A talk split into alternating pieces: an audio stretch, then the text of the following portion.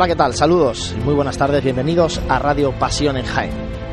Comenzamos un nuevo programa desde el Hotel Sagüe, nuestra casa habitual, nuestra casa de hermandad, esta Radio Pasión en Jaén, durante todo el curso Cofrade. Recordamos que empezamos a principios de este mes de noviembre, estuvimos eh, hace unos días también en la Casa de Hermandad de la Estrella, grabando la tertulia sobre la Juventud Cofrade, que está disponible para que la podáis escuchar a través de nuestra página web y nuestra aplicación para dispositivos móviles que sigue totalmente actualizada, lógicamente, a falta de que luego actualicemos la ficha de las hermandades para Semana Santa, la Semana Santa de 2018 que atisbamos en el horizonte todavía un poco lejano. Estamos en Semana de Santa Catalina, porque este sábado es la romería de la patrona muchos dicen copatrona, en definitiva es patrona junto con la Virgen de la Capilla de esta ciudad de Jaén, día festivo en la capital jienense, hablaremos de eso, pero antes saludar al equipo de Radio Pasión en Jaén, hoy en esta casa, en este Hotel Sagüe, José Ibáñez, muy buenas compañero. Buenas tardes.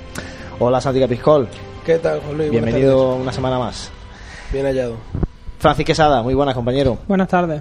Bueno, pues eh, vamos a arrancar, eh, José, si te parece, repasando lo que ha sido noticia estos últimos días para adentrarnos ya en los contenidos de este programa en el que vamos a hablar con el cartelista de la Semana Santa del año que viene, con Pablo Flores. Como decía antes, vamos también a conocer un poco más eh, cómo se está preparando la romería de Santa Catalina, además de nuestras secciones habituales, hoy con la ausencia de Juanjo Armijo, aunque eso no quita que comentemos alguna cuestión de noticias de la provincia y luego también terminaremos, como es habitual, con nuestro tiempo de tertulia.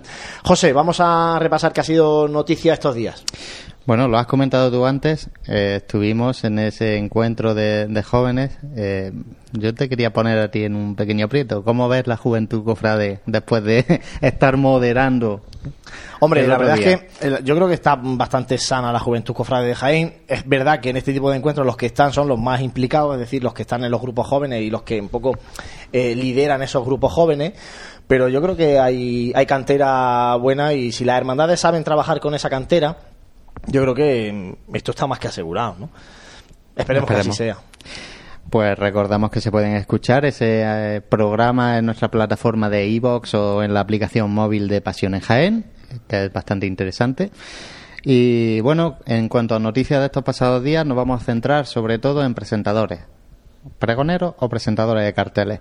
Eh, primero, eh, que Dolores eh, Urea será la presentadora del cartel de la Semana Santa de, de, este próximo año 2018 y que el presentador del cartel del Tiempo de Gloria será José García García.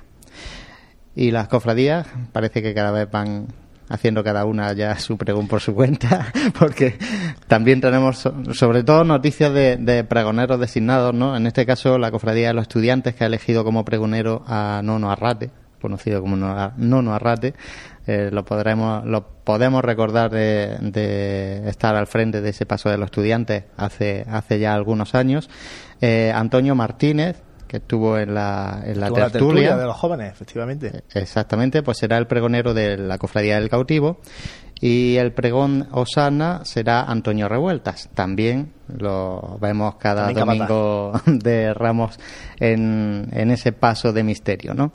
Y en cuanto a la Cofradía de la, de la Amargura y los estudiantes, han vuelto a realizar este, este año una convivencia, estas dos cofradías del lunes santo, Así que. no sé si abrirán la puerta, ¿no? Para la nueva cofradía del lunes santo. Ellos siguen manteniendo ese encuentro entre ellas, entre estas dos hermandades, y además ellos dicen que no es encuentro de hermandades del lunes santo, es convivencia, amargura, estudiantes. Bueno.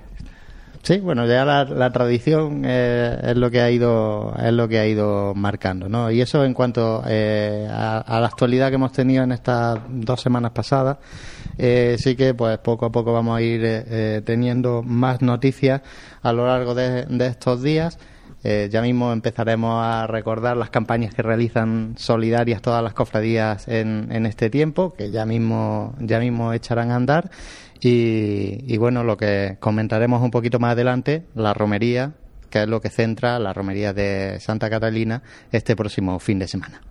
Pues después de repasar con eh, José Ibáñez esta actualidad, lo que ha sido actualidad estos últimos días, tenemos al cartelista de la Semana Santa de Jaén con nosotros, en este caso vía telefónica, Pablo Flores. Muy buenas. Muy buenas tardes, Juan Luis, y a todo el oyente de Pasión en Jaén. Bueno, un placer poder escucharte desde Jaén porque tú estás en Málaga, ¿no? Así es, ahora mismo me encuentro aquí en Málaga, pues inmerso en la obra histórica del cartel de la Semana Santa de Jaén. Bueno, pues de eso vamos a hablar, del cartel de la Semana Santa. Ya nos ha comentado antes nuestro compañero eh, José Ibáñez que mm, la presentadora del cartel va a ser Lola Aurea, una cofradía de la Clemencia, porque el cartel será protagonizado por la cofradía de la Clemencia, de la Magdalena. Eh, Pablo, ¿en qué fase se encuentra ahora mismo tu obra? La que va a ser el cartel de la Semana Santa de Jaén, no sé cómo lo tienes ya de avanzado. Pues bueno, ahora mismo se encuentra ya lo que es la, parte ya pictórica, digamos, ya metido en faena. Ha llevado un largo proceso de, estudio previo, como corresponde a la obra, claro, el estudio de tanto de la Semana Santa de Jaén como de la propia Hermandad de la Clemencia y de también la figura de, del Santísimo Cristo de la Clemencia. Y ahora mismo se encuentra, pues eso, ya en la fase pictórica, pues ya para, para ir cuanto antes. Pablo, ¿qué técnica, estilo va a tener el cartel? Porque eh, indagando un poco en, tu obra, eh, hemos visto que es, eh, sigue un estilo de arte pop, no sé, ¿cómo va a ser el cartel de la Semana Santa de Jaén hasta donde puedas contarnos tú o puedas adelantarnos? Sí, vaya, lo que es el estilo se va a mantener dentro de lo que es mi línea pictórica y en cuanto a cartel, de, de ese estilo que comentaba de arte pop, que es de simplificar forma y dejar las cosas en lo elemental. Y, a partir de ahí la composición va a ser pues, lo más cartelísticamente posible como yo, yo entiendo que tiene que ser el cartel. Pablo, eh, en este caso, por los criterios que se siguen en, en la elección, ya no solo, no solo del cartel, sino de la imagen que va a representar eh, a la Semana Santa de Jaén en, dicho cartel. La, tradición es que el autor ya previamente sepa cuál va a ser la, si no solamente, si no en este caso que sí está centrado en la imagen del Cristo de, de la Clemencia, saber al menos a qué hermandad va destinado. ¿Es algo eso que condicione, que cuarte la creatividad del autor a la hora de diseñar ese cartel, de realizarlo? Bueno, en cuanto al cartel de la Semana Santa, yo creo que, que ese concepto tiene sus pros y sus contras. No creo que es una manera interesante de que a lo mejor desde Jaén, como eh, me dio a conocer el presidente y la manera de realizar los carteles, pues creo que en ese ámbito es buena idea porque se pueda dar a conocer a todas las hermandades que forman la Semana Santa jinense y, y así, pues, digamos, abarcar y mostrar la, la diversidad de cofradías claramente, en cuanto ya nos referimos al cartel de Semana Santa, sí puede ser un, hándicap porque a lo mejor pues no puede llegar a representar tanto como es la Semana Santa y a lo mejor se puede eh, convertir, entre comillas, en un cartel más de una cofradía en concreto. Pero yo creo que, que, ahí está el reto, ¿no? Es decir, eh, los que nos dedicamos a ello somos profesionales y tenemos que, que, digamos, compartir o combinar esas dos cuestiones, hermandad y Jaén y que todo englobe y representa lo que es la Semana Santa. Pablo, estuviste aquí en la agrupación de cofradías, de hecho, bueno, está la fotografía con el presidente de la agrupación, contigo y también con Jesús eh, Caballero, que va a ser el, cartelista de Gloria. Viste la galería pictórica que tiene la agrupación de cofradías. ¿Qué te parece? Hombre, creo que, la agrupación de, cofradías de, Jaén tiene una amplia pinacoteca y, y bastante extensa. La verdad que que es variada por eso mismo, por el primer punto de que siempre se han representado hermandades diferentes y entonces pues hay un yo creo que grande diversidad de motivos y demás y, la verdad que es una pinacoteca interesante y en la que se ven autores sobre todo y yo creo que también pues la oportunidad que me han brindado pues ampliar también las la fronteras de artistas. Pablo y qué vínculo si es que lo, lo, tenías previamente, mantienes con la Semana Santa de Jaén y si no con la Semana Santa con la ciudad de Jaén. ¿Hay algo que te una especialmente? Bueno, eh, la unión que más bien tengo con, la ciudad de Jaén es, familiar. Es, por parte materna, mi, mi abuelo pues pertene, eh, vivió allí, entonces esto creo que es como un guiño que a lo mejor él me ha hecho desde el cielo y la verdad que, que siempre he tenido mucha vinculación por las historias que él me contaba y demás Aparte, cuando estudiaba en la Escuela de Arte de, aquí, de la ciudad de Málaga, en la Escuela de Arte de San Telmo, mi profesora de Historia del Arte era Maripá Unguetti, que era hija del insigne escultor jienense Constantino Unguetti. Y también nos contaba bastante historias de, de, allí, de la ciudad y de su Semana Santa. Pablo, has estado, entiendo, en la parroquia de la Magdalena. viendo al Cristo de la Clemencia en persona o no. Sí, así. El mismo día que, digamos, fue un poco el primer toma de contacto ya personal con la agrupación, nos hicieron una visita de lo más ilustrativa por la ciudad de Jaén y como no tenemos una parada obligatoria en lo que era la parroquia de la Magdalena y allí pues bueno puede estar también eh, pues estudiando un poco ya in a la imagen y demás a mí en mi obra me gusta sobre todo si puedo trasladarme al sitio y recibir y coger referencia y verlo en persona lo prefiero mucho más porque después en el, trabajo eso se va a reflejar mucho mejor lo que a lo mejor el Cristo de la Clemencia en este caso. Y la verdad que sí, que estuvimos allí en la parroquia de la Magdalena y fue maravilloso. ¿Qué destacarías de este crucificado de Jaén? Yo creo que es un crucificado de eh, bastante interesante. La verdad que el patrimonio cofrade que, que en Jaén atesora, eh, yo creo que es interesante, pero a la vez muy desconocido. La verdad que el Cristo de la Clemencia me, me sorprendió bastante en su hechura y en la propia parroquia creo que es como un, grito allí mismo, en, la propia pared, como se encuentra situado en el altar principal. Y, y la verdad que es una, una imagen portentosa. Y la verdad que me, me sorprendió mucho ver una obra de Salvador Cuellar allí y tanto la imagen como la propia parroquia que también posee grandes grandes piezas como allí en, en una nave lateral que, que se encuentra lo que es el, el Calvario de, de Jerónimo Quijano, de, estilo manierista, creo que es una parroquia que, atesora bastante obra interesante. Ahora te voy a coger que has dicho grito. No sé si a ti te ha llegado hasta Málaga eh, que por aquí alguna gente, pues bueno, cuando ha visto la obra o tu estilo, ha lanzado un poco el grito al cielo. No sé si eso te llega a ti estando no estando en la ciudad de Jaén. La verdad es que no, también decirte que no, no, no me suelo mucho estar atento a las redes y demás, yo procuro seguir mi, mi trabajo y mi línea y porque si no yo creo que, que sería influenciarme y demás. Mm, eh, lógicamente eh, sobre arte hay mucho gusto y, y sé que a lo mejor pues eh, es un estilo totalmente a lo mejor diferente a lo que habéis estado acostumbrado allí en Jaén, pero yo creo que va a cumplir la función y que, si la agrupación y Jaén buscaban un cartel, van a tener un cartel de la Semana Santa. Santi, una última cosa para nuestro cartelista. Pues mira, más que, más que una pregunta, viendo la, última cuestión que se ha planteado, decir que estoy muy a favor de, la variedad, de la diversidad y de darle eh, toda la rienda suelta, al, al, cartelista, porque al final es el artista el que tiene que que crear y para mí pues mm, lo único que espero y así lo creo viendo como comentábamos esa obra de, de, Pablo es que sea un cartel que sorprende y que sobre todo cumpla su función, que a veces olvidamos eh, y comentamos y nos basamos en ese hiperrealismo que prácticamente no salimos de ahí, de ese costumbrismo de la, de la obra en Semana Santa, pues que cumpla esa, esa misión de cartel, de anunciar y estoy seguro de que así sea, así que bueno, pues desearle que todo vaya bien y que sea una obra pues que sea del agrado de, la ciudad de Jaén. Pablo, yo sí quería plantearte una última cuestión porque em, te, han, te encargan muchas cosas, muchos carteles en, en, Málaga. No sé si este de Jaén un poco te abre campo fuera de lo que es Málaga o la provincia de Málaga. Hombre, por supuesto, hacer ya el propio, como un cartel oficial de una Semana Santa, yo creo que se abre una ventana enorme para, para mostrar lo que, lo que es mi obra y también yo lo veo una oportunidad no solo para mí, sino también para la ciudad de Jaén pues, pues demostrarse.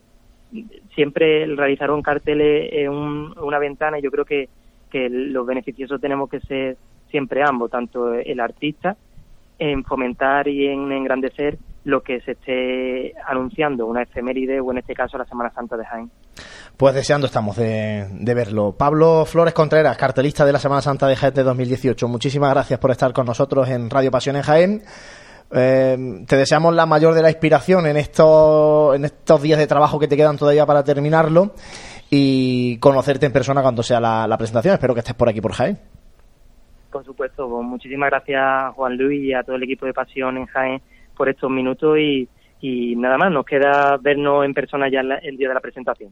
Muy bien, muchas gracias Pablo. Seguimos nosotros aquí en Radio Pasión en Jaén. Recordar a nuestros oyentes que, como siempre, bueno, hoy como en la entrevista era vía telefónica, más complicado, pero que nos pueden, eh, que pueden participar con nosotros en Radio Pasión en Jaén a través de Facebook, de Twitter, a través de correo electrónico. También este, eh, esta semana hemos eh, lanzado el mensaje de que quien quiera estar con nosotros aquí en el Hotel Sagüen en la grabación del programa puede hacerlo, puede venir a estar con nosotros echando esta tarde de Radio Cofrade, así que dicho queda para el próximo programa también de Radio Pasión en Jaén. Hacemos nosotros un alto para la publicidad, escuchamos un poquito de música Cofrade y enseguida volvemos.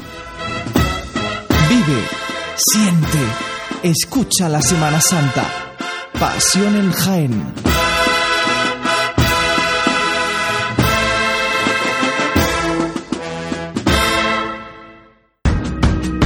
En el corazón de Jaén se encuentra Hotel Sauen, un hotel cómodo, práctico y único para disfrutar de la ciudad. Desde él podrá iniciar su visita a Jaén, pasear por las calles y plazas más entrañables, callejear por las tradicionales tascas y degustar las típicas tapas en las tabernas y restaurantes que encontrará en su camino. Además, desde el mirador solarium del Hotel Sauen podrá admirar unas fantásticas vistas de la ciudad y de la catedral. Hotel Shawen, Plaza de Amazas. Más información y reservas en www.hotelshawenjaen.com.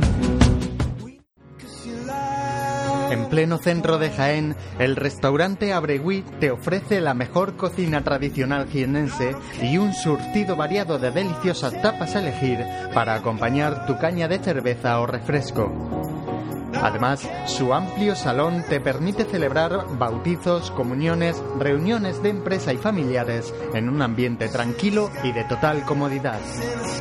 Y por las mañanas, los desayunos más económicos del centro de Jaén los encuentras en el restaurante Abregui, calle Hurtado número 2. Esta próxima Semana Santa retoma fuerzas en el restaurante Abregui, al lado de la carrera oficial.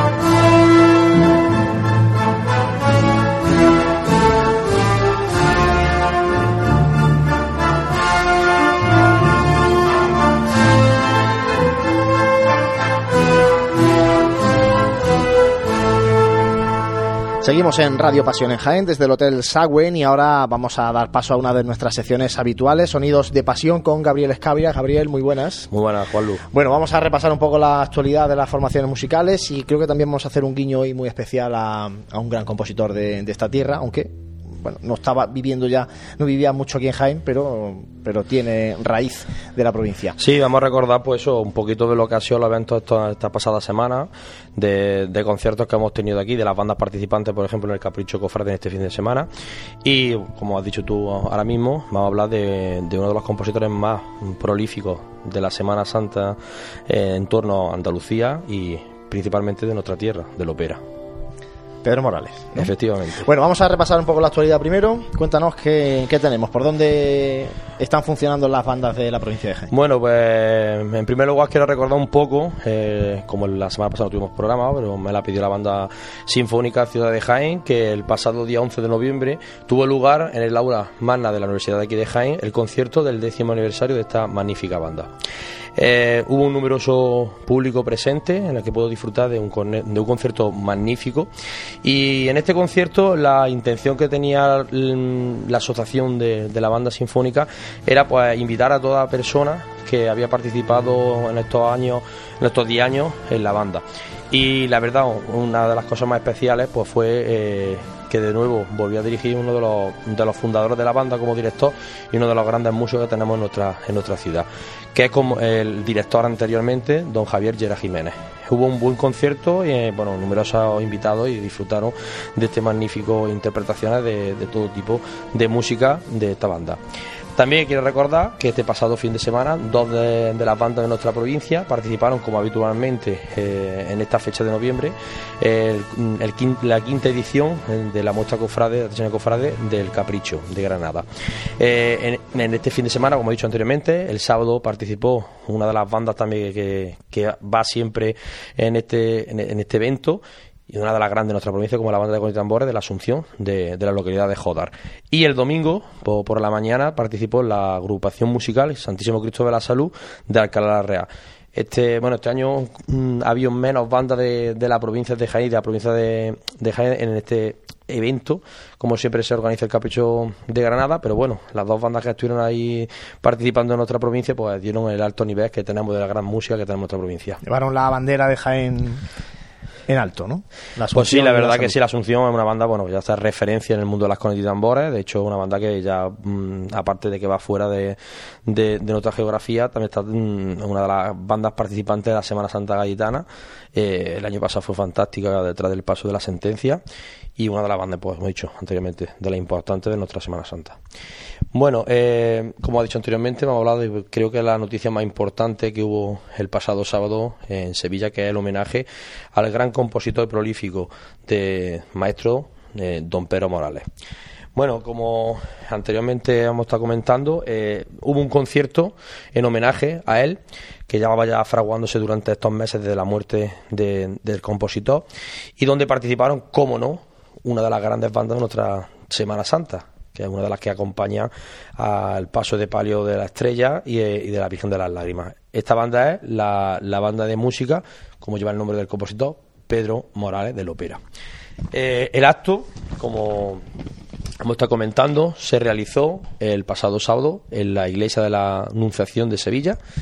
Eh, empezó a las ocho y media de la tarde en el que en esta presentación hubo también una banda hermana y invitada, una banda que también es muy eh, sido a, interpretaciones mucho de marchas de, Pedro Morales. Eh, la banda que fue invitada fue la banda hermana de la banda La Cigarrera, bajo la tutela de su director, que es mm, uno de los, también para mí de los grandes directores de, la, Semana Santa de, Sevilla, que es eh, el maestro Toscano. Bueno, en este evento, como hemos dicho, eh, en la anunciación, pues se, homenajeó al compositor recientemente fallecido y en el que, bueno, se interpretaron varias marchas mm, entre ellas la banda de, música de Pedro Morales de Lopera e intervino interpretando las marchas Virgen de la Paz, la marcha Juan Jesús, la marcha que compuso a su hijo, Señorita de Triana, Cristo Chico del Humilladero, que es otra marcha dedicada a un Cristo de allí de la ópera, Y bueno, terminó con una de las marchas también para mí de, de la Hermandad de la Bofeta, dedicada a su titular, como fue la Marcha Mariana de Virgen del Dulce Nombre. Levantaron el asiento grandes participantes de lo que hubo en ese, en ese concierto, porque la banda dirigida por Juan Carlos del Pino, una banda joven que lo podemos disfrutar en esta Semana Santa, es una pedazo de banda y, quedaron gratamente sorprendidos todo el, el, público presente allí en Sevilla. Después de la, de la actuación de la banda del ópera, pues continuó la banda de la cigarrera, como he dicho anteriormente, bajo la dirección de su director José Manuel Toscano. Y en este concierto también hicieron un pequeño homenaje a la banda de la cigarrera, de la cigarrera a su anterior director. Eh, el anterior director de esta banda era Bartolomé Gómez Melía, que dirigió mm, una de las marchas dedicadas al pueblo de la ópera, una marcha que está dedicada al patrón de, la ópera que compuso el maestro Pedro Morales, concretamente la marcha mm, San Roque el Operano quien pudo disfrutar de, este, de, esta, de esta magnífica banda, este, este director, que llevaba tiempo que fue el fundador de la banda de la cigarrera y bueno, fue la verdad para él un orgullo y para todos los presentes. Luego, al finalizar dicho acto, las dos bandas, como habitualmente, cuando se hace un acto, un concierto de este tipo, pues las formaciones se juntaron para interpretar dos grandes marchas de la Semana Santa Sevillana. Una de ellas, como no, la marcha del maestro Pedro Morales, Esperanza Macarena, y estando en la iglesia que estaba, como no, Virgen del Valle. Eh, también pudieron interpretar bajo la batuta de un director importante ahora mismo en Sevilla, que es la que está dirigiendo la banda, la antigua banda que, todo el mundo conocíamos, la banda del Soria 9, que fue la encargada de, bueno, de cerrar este acto. Eh, fue bastante eh, eh, de gente a masivo, mucho de, grande expectación que creó este esto. Y bueno y el cargo a cargo de la presentación de este acto estuvo un gran cofrade sevillano como es José María Pinilla y donde contó con mucha también mucha gente del pueblo loperano y autoridades de políticos de este mismo pueblo. Pues fue creo que fue un, por lo que me ha dicho su director que ha sido el que hemos estado hablando de de este acto que tuvieron fue bastante interesante e importante porque para una banda que sí que llevaba el nombre de, la, de un pueblo llegar a Sevilla en una iglesia pequeño, ¿eh? como lo opera ¿eh? exactamente en un entorno como la iglesia de la Anunciación estamos hablando de, de una iglesia pues mm, donde hemos dicho que intervino con una de las grandes marchas de la Semana Santa Sevilla Virgen del Valle como que no y me consta por mucha gente que fue de una gran interpretación y sublime esta banda de la ópera como siempre pues Gabriel, muchísimas gracias. De fondo estamos escuchando un poquito lo que ha sido um, este eh, concierto en la iglesia de la Anunciación con la banda um, de música de Pedro Morales de, del Opera. Una banda que, como dices, viene con la Hermandad de la Estrella, viene con la Hermandad de los Estudiantes y este año también próximo va a venir también con la Hermandad de la Buena Muerte, Exactamente. De, la, Virgen de las Angustias. Exactamente, que eso la hablaremos actualmente, no lo he nombrado porque será una de las, de, las bandas de actualidad que vendrá la próxima Semana Santa de 2018. Así es. Bueno, pues muchas gracias Gabriel por este repaso y te emplazamos, que se me ha olvidado comentarlo antes, el próximo día 13 de diciembre va a ser el siguiente programa de Radio Pasión en Jaén, lo vamos a hacer en la sede de la agrupación de cofradía de Jaén, abierto totalmente al público Estaremos con el presidente de la agrupación de cofradías que tendrá muchas cosas que contarnos porque está eh, recién estrenando su segundo mandato. al frente de la agrupación de cofradías. Nos tiene que contar eh, cosas de la carrera oficial, a ver qué ha pasado después de todo el lío de este año. Nos tiene que contar también qué ha pasado con los soldados romanos, con qué ha quedado el sí, un tema también que estoy escuchando por ahí bastante O sea que hay mucho que, que hablar de cuestiones de la agrupación de cofradía. Eso lo haremos el 13 de diciembre. De aquí ya os invitamos a todos a que estéis con nosotros en el salón de actos de la agrupación.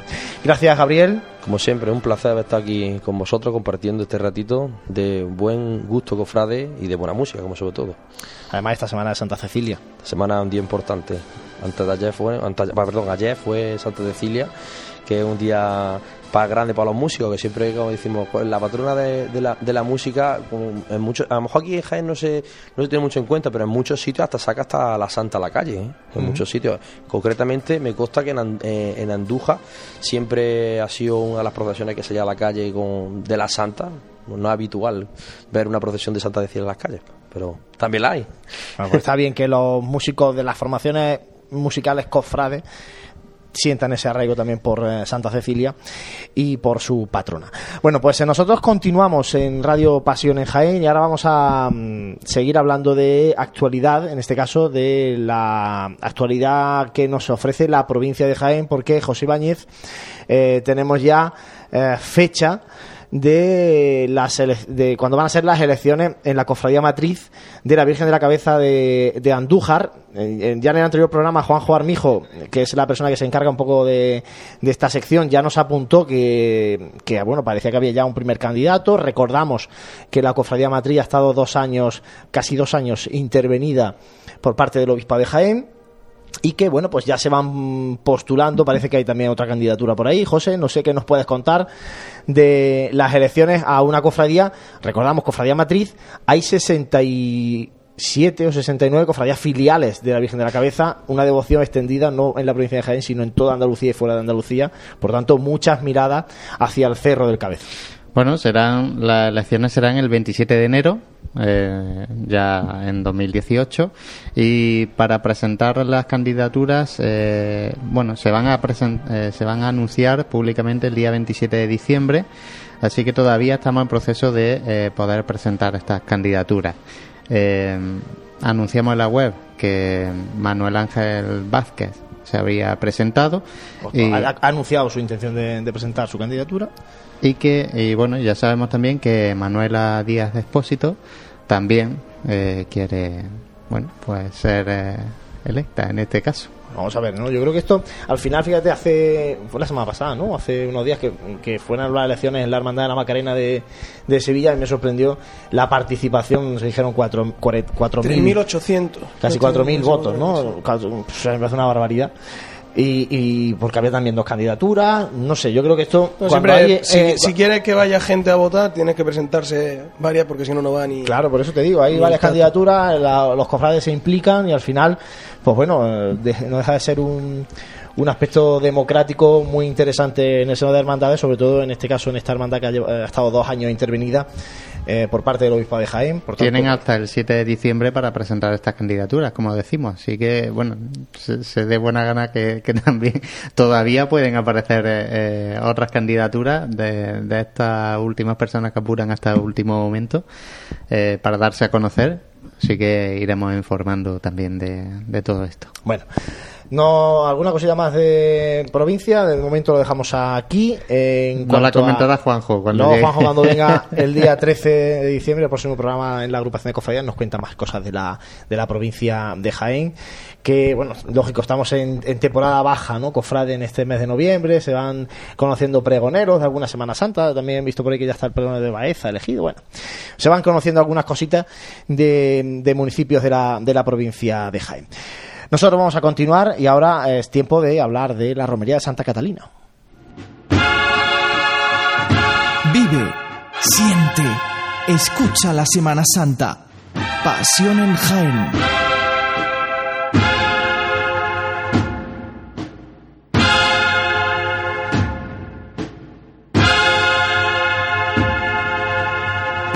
Seguimos en Radio Pasión en Jaén y como muchos saben, este sábado se celebra Santa Catalina de Alejandría, día grande para la ciudad de Jaén porque es día también de su patrona, de Santa Catalina, día de romería para subir al castillo que lleva el nombre de la patrona de Jaén junto a la Virgen de la Capilla.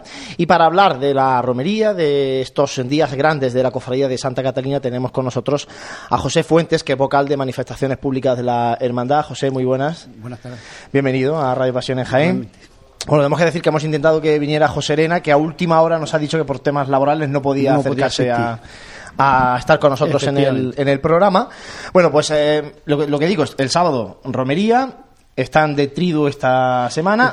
Eh, todo preparado ya para, el día grande, ¿no? Sí, exactamente, está todo preparado.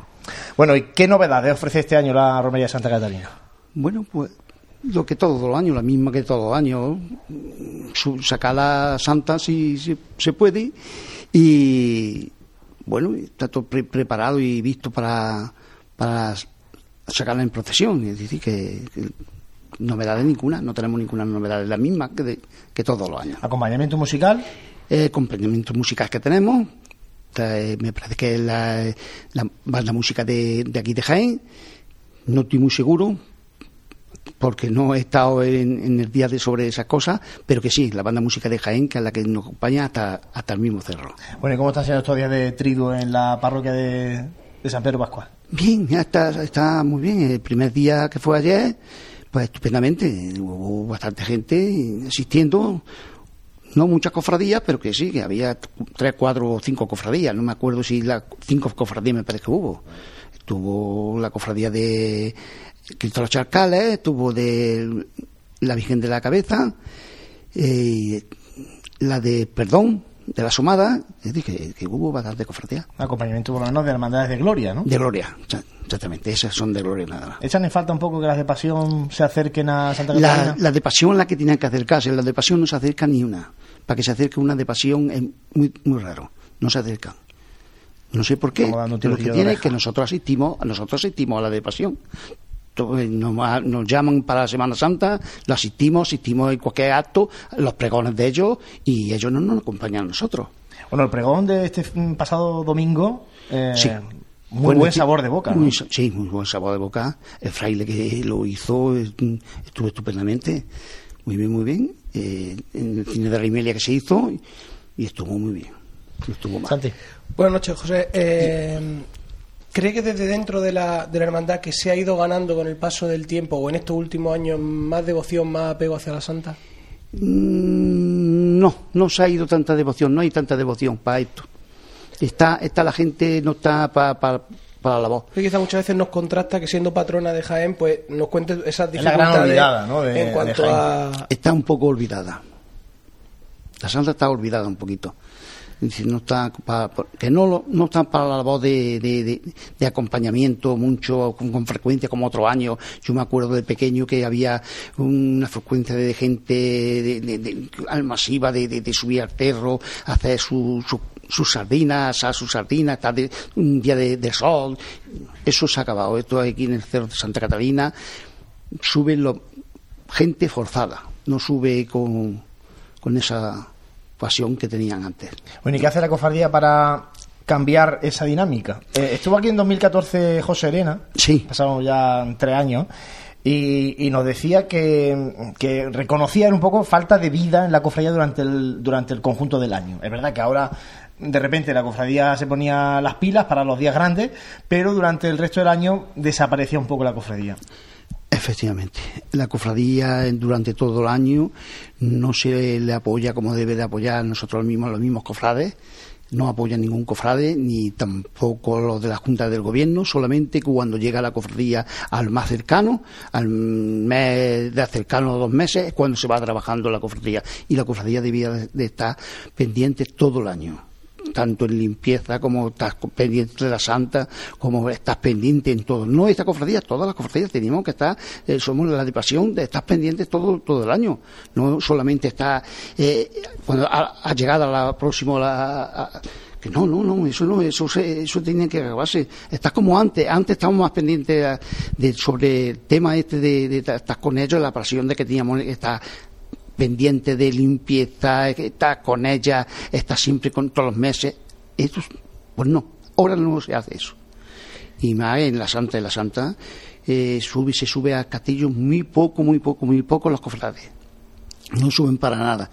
Y aún hasta la Junta de Gobierno, algunas juntas de Gobierno no, no aparecen, más que justamente el mes a la aproximación y ya está. De ahí no pasa nada. Hace un año uno de los temas que, empezaron a ser novedad era la subida de la, de la Santa Enanda al castillo de Santa Catalina. Eh, se planteaba quizá un, en un principio esa adaptación de, de, subir en el tractor a que subiera con, con portadores ¿Se está consolidando esas cuadrillas de personas que, que forman parte? ¿Cómo está siendo ese Sí, las cuadrillas están, las cuadrillas están efectivamente, eh, esas las tenemos desde que se hace tres años, me parece que fue del año 2014 mm, para adelante, se sube la cuadrilla de 30 personas, 30 costaleros, hasta lo alto. Responden, ¿no? este, año, este año, están ahí otra vez. Sí, sí, sí, sí eso no, no, no nos faltaba. Hay un jefe de cuadrilla que es el que se preocupa de este, un tagangé que, que tiene su cuadrilla pendiente a eso. Eso no, de ahí no hay problema ninguno. Bueno, y volviendo un poco a lo que nos dijo José Elena, porque yo he estado especialmente hoy escuchando otra vez la entrevista que hicimos hace tres años a, a José, y, y él nos hablaba de la intención de la cofradía de adquirir una imagen de Santa Catalina propia no de Diputación, porque la actual, la Santa, Santa Catalina, es una imagen propiedad de Diputación que está cedida por 75 años Efectivamente. a la cofradía. Sí, sí. Y, como digo, en 2014 decía José Arena que una de las intenciones de la cofradía era eh, hacer una réplica exactamente igual que la, la existente Sí. ahora, pero propiedad de la cofradía. ¿De eso se ha hecho algo? No se ha hecho nada. Es, es decir, que cuando el año pasado fue, me parece que fue el año pasado, hace dos años, eh, subió don Francisco Reyes. Sí, en fue con- 2015. Tengo yo aquí la nota de 2015, prensa. Efectivamente. En- en Subió noviembre de don Francisco 2015. Reyes, que estaba yo presente allí, y se hizo lo, esto para de los 75 años que nos lo tienen cedido a nosotros. La Santa es de la Diputación Provincial, pero resulta de que en la imagen tenían que hacer una reparación, porque la imagen está fatal, está fatal, que por donde la toque, porque creíamos que era de escayola y la imagen de escayola, es de madera. La imagen tiene con una purpurina, y la purpurina se le está yendo toda, y es decir, que hay que repararla. Estamos pendientes de que la Diputación diga cuándo se va a reparar cuando o no se va a llevar la imagen, pero me parece que hay aquí un problema, que que tenemos que tener la cofradía un seguro y el seguro me parece que según el hermano mayor y el secretario valía unos 2.000 euros el seguro y había que poner cámaras allí en, la ermita de arriba la cofradía no, no, no responde sobre ese dinero para poder tener la imagen, eh, asegurar, eh, para mientras se la, la desplazan para repararla y no tampoco tienen para poner un- unas cámaras allá arriba. Eso, la cofradía no da para eso. Eso no. Entonces, la intención es restaurar la Restaurar imagen, la imagen, pero sí, no hacer ya una nueva. Eso se descarta. Por lo tanto, eh, se descarta lo, lo nuevo. Nuevo, bueno, no hay para, eh, para esto, para restaurar la, imagen, para darle una limpieza y, menos lo otro. Eso se, de- se va, por lo menos de eso está descartado. Nosotros cuando lo- est- hemos estado en las reuniones, el todo de la imagen es descartado de que se hiciera una nueva. Eso, pues descartado. Solamente era una, una pequeña, darle un poco a la imagen, una pequeña reparación conforme está, que, que está, bueno, que se, que, se cae toda la purpurina, es que, es que la toca y vamos a montar la landa. Con cuidado, pon un desconcho, otro desconcho, la imagen está fatal. Él, eh, yo sé que Mario Castellano está muy cerca de la cofradía de Santa Sí, Catalina. No sé si él le ha echado un vistazo a la, Sí, a la se le imagen. echó un vistazo a la imagen, le echó un vistazo en el 2015 fue cuando se subió, vio la imagen como estaba y dijo esto es un problema porque queríamos queríamos que era de escayola y no es de escayola, es de madera, la imagen de, de madera, pero está toda la peana, toda la parte de abajo de la peana está que se cae. La hemos tenido que reparar nosotros mismos con un poco pegamento, una chapuza, que es una chapuza, que eso no- nosotros no estamos para eso. El, el día de la, de la romería es un día festivo en la ciudad de Jaén y, y son muchas la- las hermandades que con motivo de esa festividad van organizando distintas convivencias, distintos actos entre sus propios hermanos, quizá un poco a la, lejos de- del, lugar de la romería, del castillo, y al margen un poco de todo lo que estábamos comentando. ¿Es algo que moleste dentro de, la hermandad o resulta indiferente? No, nosotros no, no nos molesta solamente, no nos molesta lo que hagan allí, las convivencias que hagan allí. Nosotros tenemos la, caseta que es la que nosotros formamos de allí y que, que la lleva un señor y nosotros le pagamos lo que vale la caseta, eh, pagamos la comida de los costaleros que le hacen una, paella, le hacen una sardina, le hacen bueno, la cerveza, lo que se tengan que tomar, los refrescos, lo que se tengan que tomar, esas cosas de cuenta de la cofradía, pero el restante nosotros no nos molesta para nada, absolutamente nada, lo que monten allí, lo que no monte. Eso No, si no es allí. El, el tema es que hay hermandades que están organizando convivencia no en el cierro de Santa Catalina, sino en su mm, parroquia o en su. Ah, casa bueno, sí, su- eh, sí, hay... hay Llama la atención Sí, eh, que, sí. eh, eh, siendo la romería de una patrona de la ciudad, haya hermandades que no planteen acompañar a la patrona, sino que planteen la fiesta en otro sitio. Efectivamente, eso, eso- eso suele ocurrir. Ellos no prefieren eh, hacer la, la convivencia en otro lado que no hacerla allí. Nosotros tenemos visto como yo he estado en otras cofradías que estoy que prefieren estar bebiéndose o tomándose un aperitivo en otro sitio que no tomárselo en lo, en lo de la cofradía. Eso, eso son todas las cofradías, la mayoría de ellas. No todas, pero muchas de ellas sí las siguen haciendo. Vale. Pues José Fuentes, muchísimas gracias por haber estado con nosotros, vocal de manifestaciones públicas de la Cofradía de Santa Catarina. Dejamos porque tiene que irse a la parroquia Sí. a mm, preparar otro día de triduo para estar junto con la Santa, que no todo va a ser la romería y la fiesta, que también hay que vivirla intensamente, pero también hay que, hay que estar rezando un poquito a, a Santa Catalina. Por supuesto. Muchísimas gracias. Pues nada, muchísimas gracias a ustedes y buenas tardes. Bueno, pues nosotros hacemos un mínimo alto y enseguida volvemos aquí en Radio Pasión en Jaén. Vive, siente, escucha la Semana Santa. Pasión en Jaén.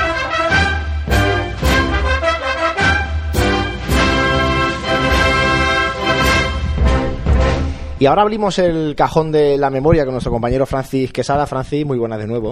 Muy buena. Bueno, la semana, bueno, hace dos semanas, no la semana pasada, hace dos semanas, en el primer programa de esta temporada hablábamos de mm, la cofradía de los negros de Jaén y ya nos anunciabas que en estos primeros programas íbamos a repasar cofradías extinguidas y de los orígenes ¿no? de la Semana Santa de, Jaén. No sé qué nos traes hoy. Sí, en realidad eso, hace un repaso para la cofradía de antiguamente o cómo se originan las hermandades en nuestra ciudad. Algunas de ellas están extinguidas, otras están completamente cambiadas, pero bueno, es un poco conocer estas raíces. Y antes que nada, pues hay que eh, pensar cómo surgen las cofradías de penitencia en, en Jaén. Y para ello nos tenemos que remontar a mitad de la primera mitad del siglo XVI, que motivados por la contrarreforma, pues eh, a diferencia de los protestantes, que ellos no, no eh, quieren iconos eh, por parte del catolicismo lo que se fomenta es que pues, el culto a las imágenes y que ese culto pues se saque a las calles y se evangelice con, con esas imágenes. Entonces, las cofradías, por regla general, mm, en toda España, nacen en conventos y estos van respaldados por las distintas órdenes.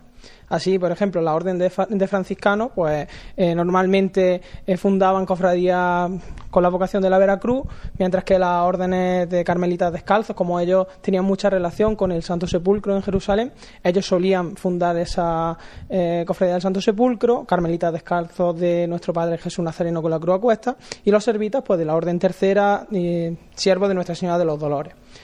Viendo eso, eh, nos situamos en el año 1541 eh, en Jaén, eh, donde se funda la primera cofradía, que es la cofradía de la Veracruz. Esta es una cofradía que se, funda dentro de, la, de, esta orden. y claro, al, estar respaldada por la orden de, los franciscanos, pues con ella obtiene todos los privilegios que, que esta orden tiene, los privilegios pontificios. Y ahora, pues hoy vamos a hablar de la cofradía de la angustia y de las cinco llagas. ¿Por qué he estado hablando de la cofradía de la Veracruz? Muy brevemente, porque está muy relacionada a su fundación. Esta cofradía de las cinco llagas o plagas, como se conocía antiguamente, se funda en el Real Convento de Santa Catalina, en el, de los Padres Dominicos, en la capilla de Santo Domingo en el año 1551, eh, diez años después de la Veracruz. Pero eh, la cosa eh, curiosa aquí es que, eh, pese a que se funda 10 años más tarde, por estatuto es la cofradía más antigua de Jaén, porque la cofradía de la Veracruz eh, no legaliza su estado, por así decirlo, y entonces el obispado no le tiene aprobados los estatutos en estos 10 o 12 años. ¿Causa de la fundación de la cofradía de las Cinco Llagas? Pues, mm, siguiendo los escritos de Rafael Ortega Sagrista, hay dos tesis. Una es que pues viendo que bien estaba funcionando, eh, lo próspero que era la, lo próspera, que era la cofradía de la Veracruz, pues distintos vecinos dicen vamos a fundar nosotros una, una cofradía. Y por otro lado es, también una relación que, pues viendo que los dominicos no llevaban muy bien con los franciscanos y veían que tenían una cofradía, pues vamos nosotros a fundar otra están muy muy relacionadas, es más, eh, se habla de imitación de esta cofradía por el hecho de que en las cinco llagas hacen referencia a las llagas de, Cristo y, eh, se viene a decir que casi es una copia la imagen al Cristo de, la Veracruz. Y, bueno, dentro de, de su insignia y sus distintivos tenemos la cruz y, con las cinco llagas.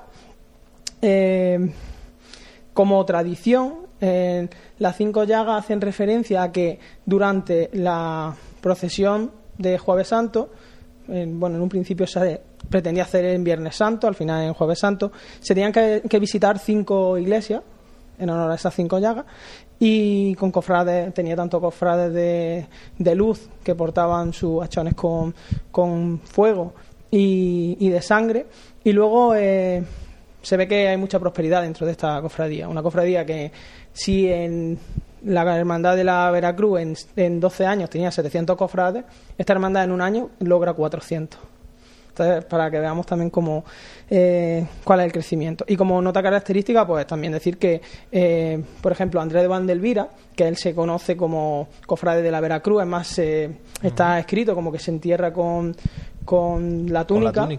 Eh, entre sus bienes se encuentra una túnica de la cofradía de las Cinco Llagas. También.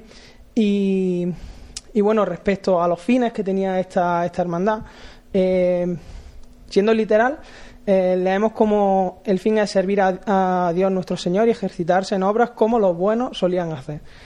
Enterraban de balde a todos los que se encomendaban a la cofradía y luego también había asistencia a enfermos, tanto eh, curándolos como acompañándolos hasta, pues, hasta, hasta que morían. De imágenes titulares, en este caso no está claro las imágenes que, de, esta cofradía. Se sabe que es un, eh, un Cristo eh, justo después de recibir la Sagrada Lanzada. Eh, y luego eh, a los pies había una Virgen con la vocación, la vocación de la angustia y San Juan Evangelista formando un calvario. Hay otros escritos que en vez de la Virgen de la Angustia dicen que es de la quinta angustia, por el hecho de que, pues, como estaba relacionado también, en otras localidades, pues esa es la, la vocación. Pero al estar en el convento de, eh, de los dominicos, allí sí está registrado como que había distintas capillas y había una que era eh, a, la cofradía de las cinco llagas se le da una capilla donde se supone, bueno, donde se le concede esa capilla para eh, poner su imagen y enterrar a, los cofrades y había otra capilla que era la capilla de, de la Quinta Angustia que eso está escrito, quién, quién fue el que sufragó esos gastos, y él mismo puso como que quería que se enterrase ahí. Entonces, como que no cuadra mucho que, que podía ser distinta. Pagando a alguien una capilla como propia, eh, se concediese para, para la, cofradía. Eh, como nota característica, eh, también esta cofradía contaba con el jubileo de las 40 horas en el cuarto domingo de Cuaresma. Esto del jubileo de las 40 horas, ¿qué era? Pues es mm, una, eso otorga un carácter sacramental por devoción eucarística en la que en, la, en estas 40 horas serían las 40 horas que van desde la tarde de Viernes Santo hasta el domingo por la mañana, que se supone que son las 40 horas que Jesús pasó en el sepulcro, entonces son 40 horas de vela continuada al, continua al, Santísimo. Y esto se hacía normalmente en Semana Santa, pero eh, el Papa Clemente VIII en 1592 pues ya eh, como que eh, legaliza un poco, le da un poco de oficialidad a esta devoción en este caso solamente a la jurisdicción de Roma, pero que ya se puede hacer en distintas en, distintos periodos y luego también pues eh, al final esto lo que conlleva es a la adoración al, Santísimo. Eh, otra nota interesante, eh, lo comentábamos fuera de micrófono, era que parece que es que aquí las cofradías siempre estaban peleándose, pero es que en realidad los pleitos es lo que al final se quedaba en los registros, pues porque eh, de alguna manera había que darle una oficialidad. Entonces, cuando todo funcionaba, pues como que no había tanto, tanto archivo. Y el pleito más grande, pues viene con la cofradía de la Veracruz. Era la primera cofradía y, claro, eh, hay en estos escritos, pues hay como una razón por la que eh, las cofradías se van disputando y como que no quieren que vayan surgiendo nuevas cofradías. Eh, no estaba hablando de que había dos. Había dos.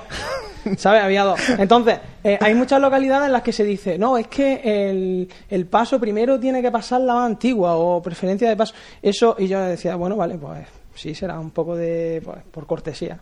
¿Vosotros por qué opináis? ¿Por qué creéis que es eso? No sé, no se me ocurre. El, motivo de por qué una pasar delante y otra después, ¿por qué venía la disputa? No lo sé. Pues en un legajo eh, con la con la aparición de la cofradía de la Santa Cena, pues la misma cofradía de las Cinco Llagas se junta con la de la Veracruz para eh, en un pleito contra la cena, porque ellos querían pasar el jueves santo a las 2 de la tarde y ellos decían que no. No querían que pasase a alguien antes porque ellos podían recoger las limonas que le iban a dar a ellos y también eh, y entonces pues se veían reducidas las que ellos podían coger y luego que muchos disciplinantes porque estas eran procesiones de, disciplina eh, pues salían varias veces. Entonces, si que en la primera ya estaban cansados, ya ellos los dejaban eh, colgados y entonces no, acudían a, su, a. Entonces, eso era la mentalidad de hace 400 años. Tampoco hemos avanzado mucho, me parece a mí. Pero eh, luego eh, me parece bastante curioso el pleito que entre la Veracruz y las cinco llagas. Entonces, eh, esto lo voy a leer literal porque mm, es demasiado bruto, me parece a mí pero vosotros vais ahora a valorar. Entonces pone que entre la cofradía de la Veracruz y de las cinco llagas hubo muchas pesadumbres y discordias sobre la cual, sobre cuál debía de salir primero, y se acuerda este testigo que los cofrades eh, de las llagas iban semejantes noches armados con espadas y otras armas para contra los cofrades de la Santa Veracruz.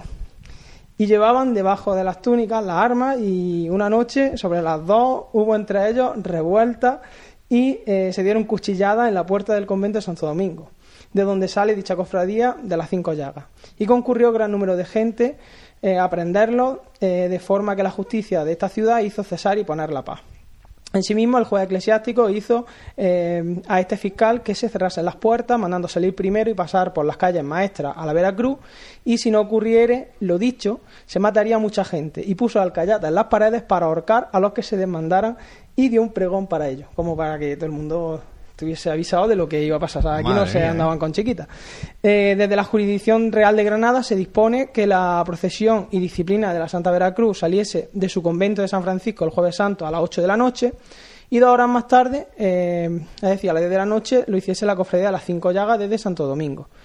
Y en una iba a ir, tendría que ir el juez de presidencia o corregidor y en la otra el lugarteniente, de manera que entre ambas eh, cofradía no hubiese eh, diferencia ni discordia y todo pues saliese en paz. Y luego también desde las cofradías se mandaban representantes de una a otra, eh, que esto lo vemos como simbólico en otras ciudades, pero esto era como para evitar encontrarse, decir, no vaya a pasar por aquí, ¿no? Vale, pues, y, así cesar los pleitos. ¿Y qué pasa al final con la cofradía? Pues la cofradía, conforme van pasando los años, pues va decayendo, también porque cesan los, eh, donativos y 80 años de fundarse, pues, apenas podía costear los, cultos. En el año 1651 se traslada al convento de San Agustín, donde se extingue. Y Manuel López Pérez relata que las imágenes después de la guerra de la independencia en Jaén estaban eh, muy mal estado, eh, estaban arrinconadas en, en, el caserón de los, de los jesuitas y poco después, pues ya se, se trasladan las imágenes que había en el convento de San Agustín, que no tienen por qué ser las de todas las de las cinco llagas, pero bueno, eh, en esa se encuentran tres imágenes. Eh, un crucificado que se y una virgen que se trasladan a San Clemente y otra virgen que se traslada a la catedral. La virgen que se traslada a la catedral es la, la Virgen de la Correa, que está justo a los pies del Cristo del Refugio, en la, en la nave del Evangelio en la catedral, actualmente. Y luego el Cristo de San Clemente, pues eh, es el Cristo de, la humildad que tras la restauración de, de Constantino Unguetti en el 55, pues pasa a la cofradía del silencio. Y luego había otra virgen, que es la Virgen de los Dolores, que se cita que se da para una procesión llamada la de las Tres Marías, pero que tuvo como que tuvo poca repercusión en Jaén y que al final quedó en una casa particular y se no, yo ahí no he podido encontrar dónde está esa Virgen, pero se sobreentiende que al estar en casa particular, pues que se evitó que se quemase en la guerra. O sea, que podría ser, por ejemplo, el, Cristo de la Humildad, el Cristo original de la Cofradía de las Cinco ya, ¿o no? Sí, vamos, sobre todo esa es la, esa es la idea. Lo que pasa que para no pillarse los dedos, pues lo que dicen es que eh, no se tiene no se tiene claro. Eh, no está no está muy claro, pero el Cristo de las cinco llagas, pues lo que sí eh, se sabe es que es un Cristo justo después de la, de la lanzada. Entonces, eh, el Cristo de, la humildad pues cumpliría con ese, ese cometido. ¿sí? Puede ser. Bueno, Francis, muchas gracias por habernos traído este repaso a la cofradía de las cinco llagas de, de, Jaén, que, bueno, como nos ha dicho, 80 años ¿no? tuvo de vida en, en la ciudad de Jaén, que no es poco Y es una lástima, yo cuando eh, hablamos de este tipo de cosas, dice que lástima ¿no? que, que, que ellos se haya perdido y luego en estas nuevas hermandades que surgieron en el siglo XX, incluso de lo que se quiere, de las que empiezan a, a surgir o que quieren surgir ahora, no se retoma ninguna recoja ¿no? esa, esa herencia, pero bueno. Sí, la cosa es que también estos escritos son como un resumen de la, de la bueno, historia de las cofradías de, de Semana Santa y esto pues data de mitad del siglo de, del siglo pasado entonces, claro, es cuando estaba el auge de las cofradías, cuando cofradías como el perdón, el silencio, la borriquilla, todas estas eh, se fundan o la estrella. Eh, y claro, una de las notas finales es como eh, ahora que hay auge de creación de cofradías, esperemos que alguien tome este testigo para que esto no quede en el olvido. Y eso es, recurrente con distintas cofradías que van desapareciendo. Bueno, pues repasado en el cajón de la memoria la historia de la cofradía de las cinco llagas. En el próximo programa seguro que nos trae Francis otra historia de aquellas primeras hermandades de la, de la ciudad de Jaén. Por cierto, y ahora os propongo yo vosotros, os pregunto, eh, supongo que estaréis buscando restaurante para estas comidas, cenas de Navidad con amigos familiares, ¿no, Santi? Francis, estaréis... Yo me tiene loco por el WhatsApp, de verdad. Hombre, ya se va acercando, se va acercando el tiempo, ya hay que mojarse. Bueno, pues eh, nosotros desde aquí de Radio Pasión en Jaén os recomendamos eh, que, que no maréis, que no busquéis mucho y que acudáis a el mejor sitio con relación calidad-precio, porque está en el restaurante Abreuy, en la calle Hurtado, en pleno centro de Jaén, totalmente reformado para que estos encuentros prenavideños y navideños se conviertan en momentos inolvidables. Cocina casera y exquisita, con menús adaptados a todo tipo de bolsillos, en el mejor ambiente, en cafetería, restaurante Abreuy, en la calle Hurtado número 2. Hay que llamar al 603 62 11 95, repito, 603 62 11 95, pide presupuesto que te manden los menús porque ya digo que merece la pena en cafetería, restaurante Abreuy, la mejor opción para las reuniones de esta Navidad. Y ya con la boca hecha agua de estos menús navideños, de estas reuniones navideñas de amigos, familiares y compañeros también de trabajo, abrimos el tiempo de tertulia, compañeros. Ah, pensaba que, que no íbamos allí ahora. Hombre, no es mala opción, ¿eh? No es mala opción ir a, a Abreuy ahora después de terminar Bueno, el programa. nos queda la tertulia antes. Tomarse una cervecita con unas tapitas, ¿eh? Bueno, vamos a, a repasar el tiempo de tertulia. Yo he, he apuntado varios temas. Eh, uno lo hemos, eh, lo hemos intentado que nos eh, diera su valoración, su opinión, el vocal de manifestaciones públicas de la cofradía de Santa Catalina. Pero yo quiero poner aquí un poco sobre la mesa a ver qué opinión tenéis vosotros. Y es el hecho de que eh, ante en el mismo día de la romería de Santa Catalina, como digo, patrona de la ciudad de Jaén, pues haya hermandades que organicen convivencias mm, al margen de, la romería, o sea, en su casa de hermandad, en su parroquia. No sé si en que entre nosotros mismos estamos haciéndonos un poco la, la puñeta en el sentido de no arropar a una cofradía que a lo mejor necesita que, que estén primero los cofrades y luego el pueblo de Jaén en su conjunto arropándola en ese camino al castillo y en esa jornada en el castillo, ¿no? Bueno, Esa es mi opinión, no sé vosotros qué opináis. Sí, lo hemos llegado a hacer hasta en pasión con el pregón de la Semana Santa igual. Así es que yo creo que eh, cuando ponemos fecha a veces nos ¿Tú te olvidamos. imaginas, José, que el 11 de junio una hermandad pusiera algún acto por la tarde?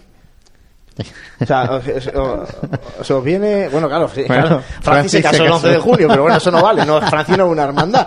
No, pero en serio, ¿vosotros imagináis que el 11 de junio, el día de la Virgen de la Capilla, por la tarde hubiera, no sé, te digo yo, una convivencia de alguna hermandad? Pero, eh, pero es que ya estamos hablando que, una que charla, una conferencia. a la Virgen de la Capilla eh, pocas cofradías faltan. Pocas. Y, y el mismo eh, de Santa, en Santa Catalina nos ha dicho que, que, que de pasión que no que no acuden ninguna, ¿no? Pero no sé si es que se ha ido perdiendo con, conforme el tiempo, no sé si es que el, el recorrido, es que no lo sé, la verdad Sí, que... yo creo además por lo que estaba comentándonos eh, su vocal de manifestaciones públicas dejaba dejaba patente el- un poco el desapego que se ha ido produciendo porque hablaba de, de eso no hace mucho tiempo, ¿no? De, de cómo la, la sociedad de Jaén se volcaba y bueno, y de hecho era una tradición que en Jaén estaba bastante arraigada y que hoy en día pues se va perdiendo. Que llama la atención que en ese día en torno al- a, la, a la festividad de, de Santa Catalina, con el enclave y todo lo demás que, que el cerro que el cerro tiene, no se no se organice allí también muchas veces entra el tema de la comodidad, entra el tema de organizarlo en un sitio donde, pues, bueno, no tengan que, desplazarse hacia allí. lo que te iba a decir, a lo mejor eh, la Virgen de la Capilla entra más en el marco para las cofradías de pasión a la hora de pensar que es una procesión y eh, Santa Catalina es más una romería, ¿no? Entonces, sí, pero aún así también eh, yo creo que, se está el cambio de mentalidad a veces pues también puede, puede tirar de, por ahí. de los eventos, ¿no? claro, de, contraprogramarnos. Que de la es que realmente la cofradía. nos contraprogramamos las cofradías, es lo que dices tú. El pregón de Semana Santa, no se entiende que, que esa mañana del pregón de Semana Santa una hermandad esté celebrando un trigo. Poner, poner ese día el culto por la tarde, ¿no? Pues esto pasa un poco igual no, tridos no, pero montaje y traslado y eso sí se, han, se han dado, se han dado caso. claro, entonces, pero es que es complicado. Tampoco, yo creo que tampoco tenemos la tradición de Yo una romería en Jaén, en el, en el, sentido de que...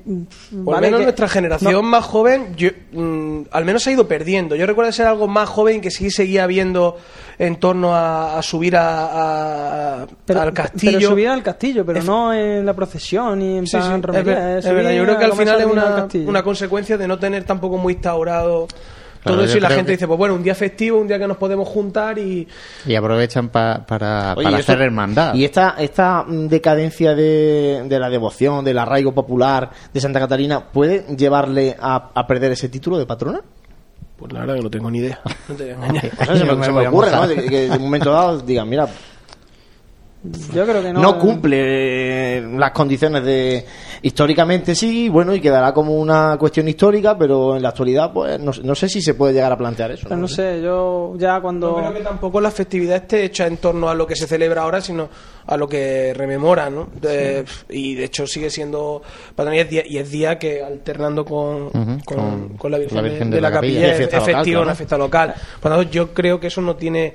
No, no ya te digo, sin tener ni idea, pero yo creo que no tiene mucho que ver, ¿no? y luego hace, cuando la última vez que vinieron, eh, yo me acuerdo que yo lo encontraba un absurdo, a lo mejor pues ellos le encuentran un sentido, pero fue cuando era la novedad de que, bueno, la noticia de que habían hecho hija predilecta, digo, pero si es patrona, ¿cómo la va a hacer hija predilecta? Es como le da un rango más inferior. ¿eh? Entonces, no sé, al final son títulos que...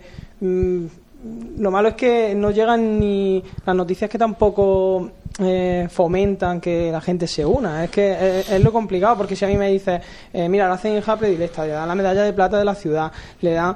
Mm, y con eso va a haber más gente, pero al final es una noticia que queda en la hemeroteca y tampoco hay resultados. Yo creo que quizás es, es una falta de, de arraigo que se ha ido produciendo, se habrá ido perdiendo paulatinamente y cuando llegan nuestros días, pues bueno, es que no lo cuentan desde la propia hermandad, tienen dificultades para, para, que, para que la gente asista, asista a los cultos, para que haya representaciones de, de las mismas hermandades, hablaba de que allí en el Cerro pues, al final pues... Eh, se afanan en tener una, una caseta en la que darle pues, ese habituallamiento a los, a los banderos que, la suben, pero... Que eso también fue un punto de inflexión, porque yo me acuerdo de ir tocando detrás, que iba con el tractor, y claro, un cuesta arriba, con, con el humo del tractor, que yo también tenía su, su gracia, por lo menos mm, ese sentimiento de decir, pues mira, voy a sacar, voy a aportar a, a la patrona, a una de las patronas de Jaén pues mm, yo creo que así es como también se, se va haciendo una devoción, pero mm,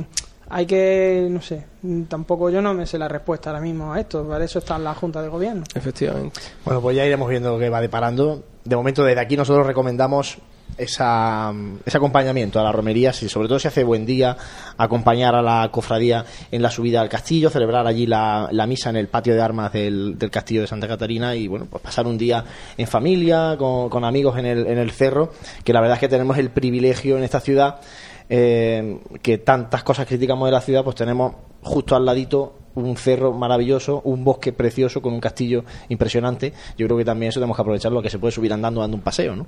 Yo creo que eso es muy, muy importante y hay que ponerlo en valor. Bueno, también os planteo otra cosa, y es eh, a raíz del artículo de opinión que hemos publicado en, en, la web, en pasionenjaen.com, firmado por José Báñez Muñoz, padre aquí de nuestro jefe, eh, en el que hace referencia a esa relación. O sea, es el jefísimo. El jefísimo, claro. la que hace referencia a esa relación siempre, siempre complicada y siempre con esos tiras y aflojas entre las cofradías y la parroquia. ¿Qué os parece tú? Te mojate tú el primero. Yo me voy a mojar el primero. Venga, José, empieza a poner verde a tu padre. no, hombre. A mí otro día me felicitaron ¿eh? por el artículo de. Eh, y, y, quien me felicitó, oye, que quien me felicitó es una persona que va a tener una, un protagonismo especial en esta cuaresma, y no digo más. Te felicito por el artículo de mi padre, ¿no? Claro, que me, que me felicitó que, le había gustado, que, me hizo mención al artículo, que, le había gustado mucho y tal, y que compartía mucha mucha mucha opinión. Si es que viene a decir eh, lo que muchos de nosotros pensamos, ¿no? Y, muchas veces a lo mejor ni nos, ni nos atrevemos a decir en el mismo seno de las cofradías, ¿no? Mm, que las cofradías dejen de ser un grupo cerrado dentro de la parroquia y se unan ellas mismas a la vida parroquial es que eso, eso es una autocrítica a veces bastante importante, ¿no? Porque ni siquiera nosotros somos a veces capaces de, de abrir habla en el, en el artículo de opinión habla por ejemplo de, la caridad no de, que las vocalías de caridad se integren con un poco más en las parroquias. Seguro que hay cofradías que están muy integradas con su parroquia pero seguro que hay otras tantas que, que, que hacen incluso actividades paralelas y la parroquia está haciendo la suya y aquí cada uno remando para su lado incluso vamos intentar hacer esa, esa autocrítica a veces es complicado no y por eso el artículo pues bueno viene a decir eh, muchas cosas que no atrevemos casi casi a pensar no nosotros. Sí, también, también pone la otra parte, ¿no? Que el plan pastoral eh, eh, le pide un poco también a los párrocos, oye, que, que, esta religiosidad popular, esta, esta labor de las cofradías, hay que hay que aprovecharla y hay que trabajar con ellos, ¿no? No estos son los estos son los cofrades los raros, los capillitas, todos los que ahora en Cuaresma montan aquí un trío muy chulo y luego desaparecen. Claro, si al final es como coger eh, dos partes que, que están separadas e intentar el obispado hacer de mediador, ¿no? De mediador. Eh, no sé por dónde va a llegar, porque esto al final eh, todo está formado por, como yo digo, todos somos personas y cada uno con nuestros pensamientos y nuestra forma de ver las cosas y, lo que es una lástima es que a veces intentemos ver nuestra parte como la más importante, ¿no? no más importante que la que tengo enfrente y a veces eso es complicado. porque la cofradía, la, cofradía, que yo soy el que te traigo la gente. Bueno, a una parroquia que, eso, normalmente está vacía. Es que eso es un arma de doble filo y yo eso es, eso es lo que quería apuntar un poco eh, después de lo que comentaba José porque yo entiendo que mucha gente en el seno de una cofradía, de una junta de gobierno, gente que pueda tener una instrucción eh, en muchísimos aspectos, que participe de la vida diaria de la parroquia, eh, sienta esa sensación de que como que somos mm, católicos de segunda, ¿no? Lo que tú contabas, pues, que no acordamos de, de acercarnos a la iglesia siempre que hay algo, pero es que por otro lado es un colectivo bastante grande, bastante grande, y que es una realidad que tenemos que afrontar. Es decir, si esto es más sencillo, también me pueden decir, bueno, y hay otros colectivos muy grandes dentro de la Iglesia, pero sí creo que son menos masivos en cuanto a la nómina y sí hay una implicación mayor porque, mm, digamos, tienen una una vida más mm, manteniéndose de manera constante. Es nosotros tenemos que reconocer esas cosas. Es decir, un día, el día de la procesión, pues no tenemos que ver más que lo que se mueve. Es un poco demagógico decir, bueno, y está toda esa gente aquí un domingo cuando hay misa, pues bueno, tampoco estarán en otros colectivos. Pero sí creo que precisamente por lo que cuenta, porque se llenan la iglesia, por lo que supone en la ciudad, no solamente ya a nivel religioso, sino a nivel social. Luego sí que es cierto que hay una falta de proporción enorme entre eh, la manifestación pública, esa religiosidad popular y luego esa integración de los cofrades dentro de la iglesia, que no hay que estar tampoco y vivir de, espalda a la realidad. Yo, si, si hablamos, yo creo que en una gran mayoría no existe. Es decir, salvo casos muy particulares de hermandades que estén muy vinculadas a una parroquia que además esa hermandad sea muy popular y que se haya trabajado muy bien el tema de la formación, por lo normal a mí no me digáis que hay una vinculación enorme entre las entre los cofrades de las cofradías que tienen sede canónica en una parroquia concreta o al menos a mí no me llega esa visión no, la Junta, básicamente. Por digo que yo entiendo que una persona dentro de la Junta de Gobierno te diga, joder, es que no es.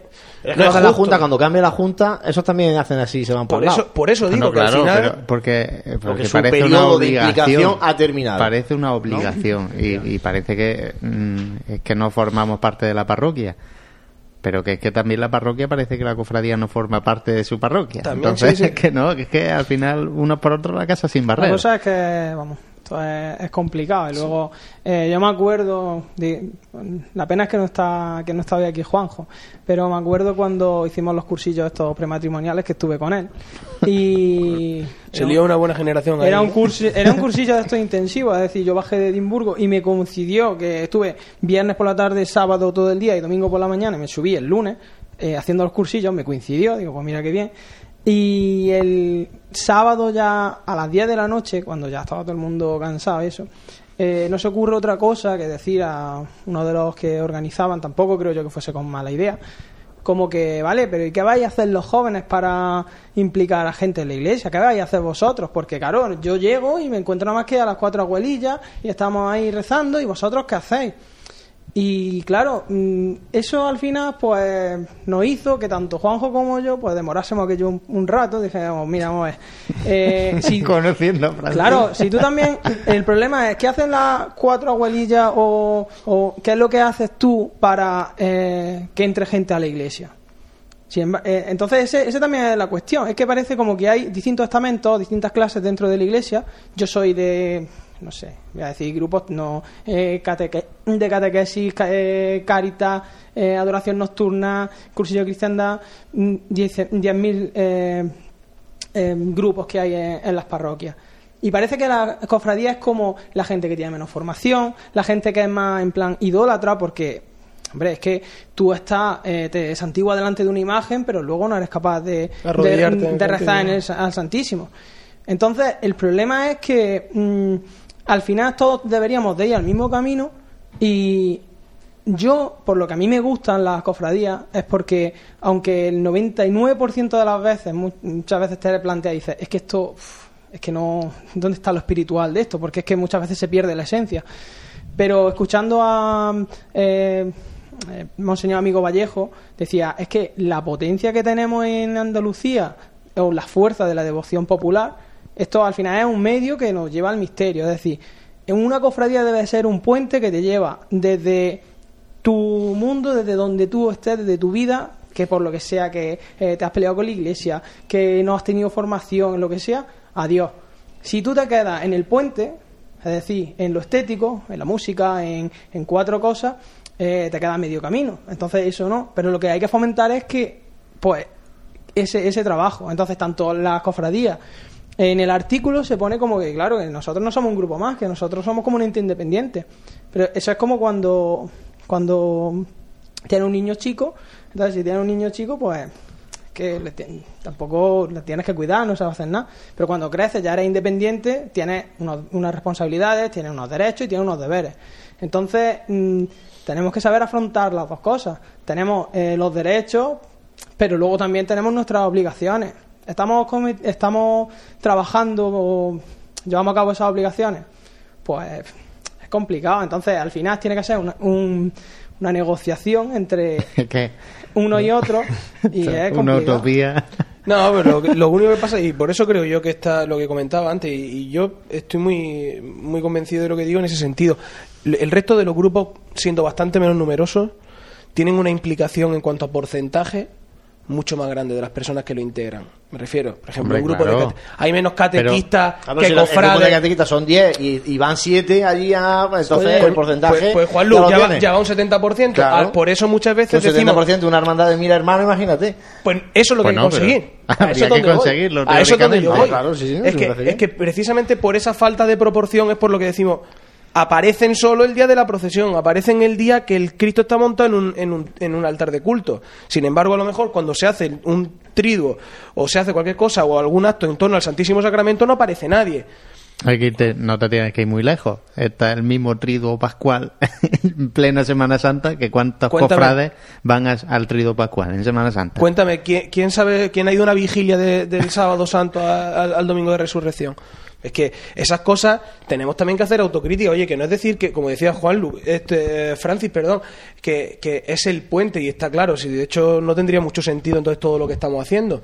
Pero que no nos sorprendamos tampoco cuando nos digan eh, yo no digo este de ser de segunda, pero que, esa falta de implicación en la iglesia existe porque es, una realidad. sin, sin, ir más lejos también, los cursillos estos de hermano mayor, como se han vendido. No, me parece bien que lo diga así porque así se le conoce. No, de, sí, vale, no es el programa este de cuatro, es los cursillos de hermano mayor, este como para adentrarte, para... Eh, el título que te, da, que te da permiso ser hermano Eso se llama eh, cursillo de fundamentos cristianos o curso de fundamentos cristianos, donde el nivel es lo que menos se despacha, es que es lo básico. Y eso está orientado a todo el mundo. ¿Qué pasa? Que si tú le dices a un catequista que para ser catequista tiene que ir ahí, te quedas sin catequista.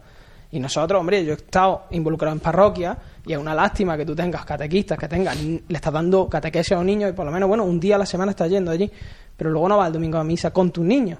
Los niños van medio obligados para hacer la comunión. Entonces, si, si tenemos ese problema, es que es una cosa de salud general.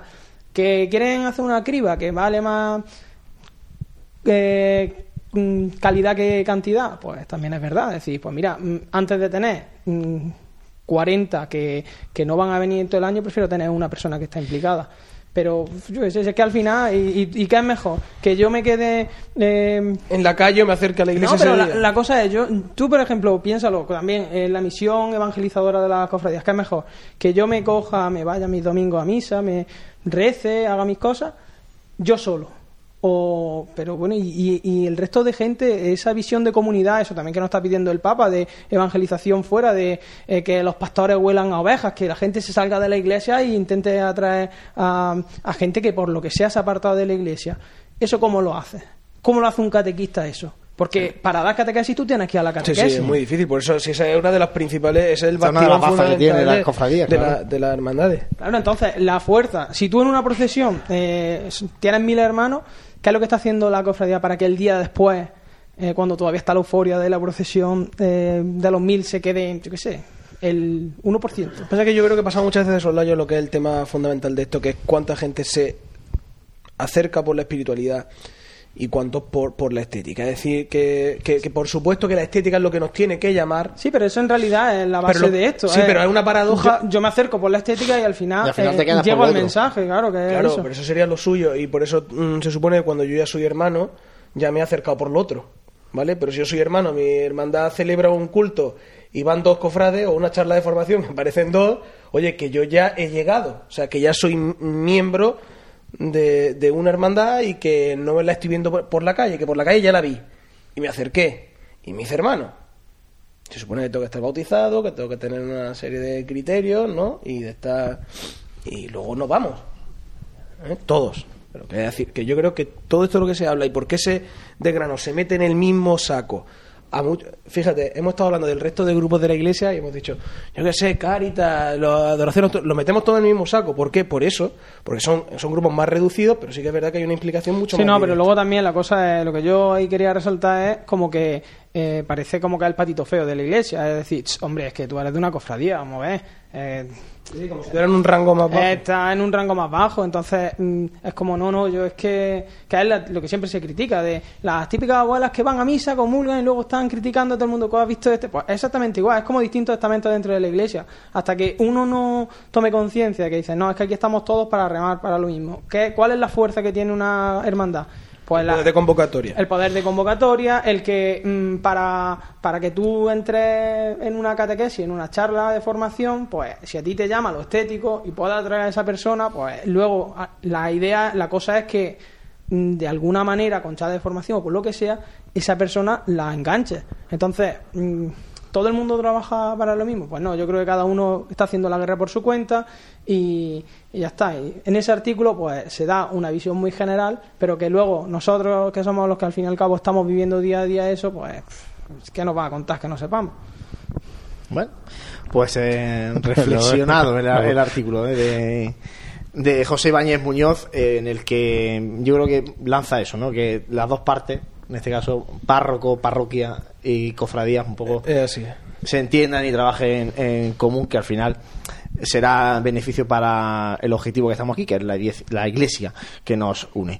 Bueno, compañeros, no tenemos mucho más tiempo para la tertulia porque tenemos que repasar con José Ibáñez la agenda cofrade de este fin de semana, o por lo menos de los próximos días, porque ya no volvemos hasta después del puente de diciembre.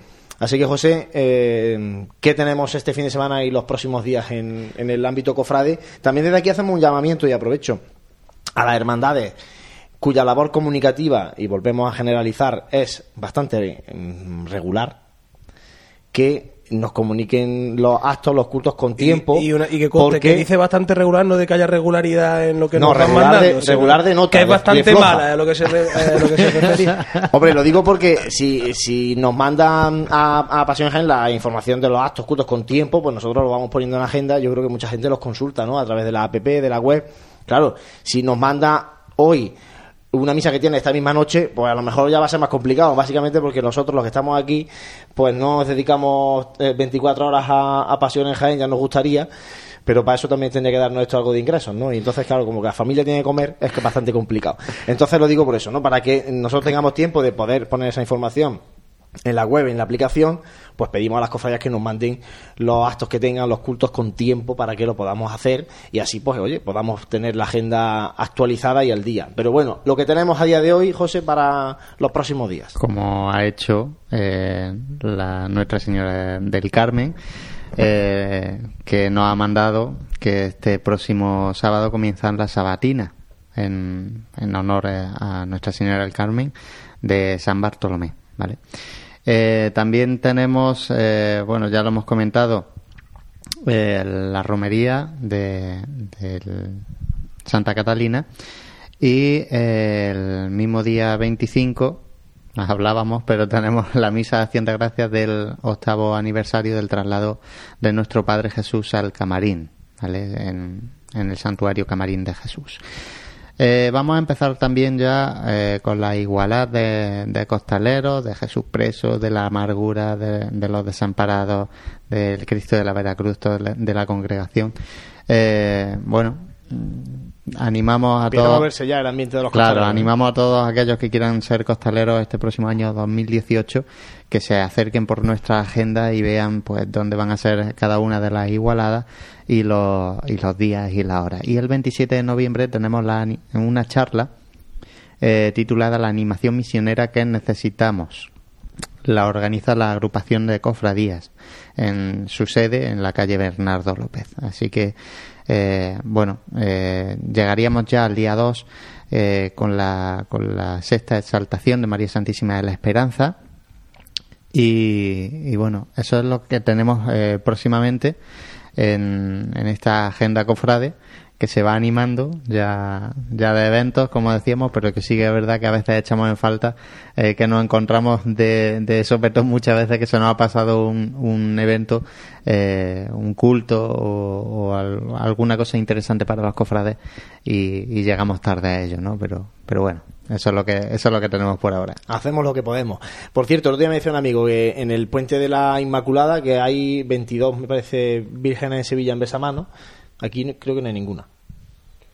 Bueno, eso por la, por la, bueno, en la Inmaculada no, eso es para el tema de, bueno. No, no, luego viene la esperanza después. Después viene la esperanza. No, tantas, tantas no son, pero bueno, sí hay, es cierto que ahora ya eh, empieza, digamos que en la zona, en Sevilla ya se comienza todo esto con el besamanos de la amargura que ha sido esta semana y ya a partir de ahí ya empieza a producirse muchísimo, mm, ya yo creo que hasta después de Semana Santa, ¿no? Eh, no para. Pero bueno, también es verdad que hay muchísimas más hermandades. Es lógico que, que cuando decimos esto, que con muchas más hermandades, pues normal que haya más imágenes que por la vocación, por lo que sea, celebren cualquier festividad y coincidan. No tenemos aquí mucha, mucha tradición inmaculista, parece en la hermandad de Jaén. Mariana, si es que es verdad, lo hemos hablado muchas veces con el tema de las, de las coronaciones canónicas y todo esto, si es que es cierto, Sevilla no, la capilla, Mariana, pero la, reconocida en el, en la, capilla de San Andrés yo más de una vez he ido eh, José ha ido allí a, a cantar a meditar allí la, la, celebración. Entonces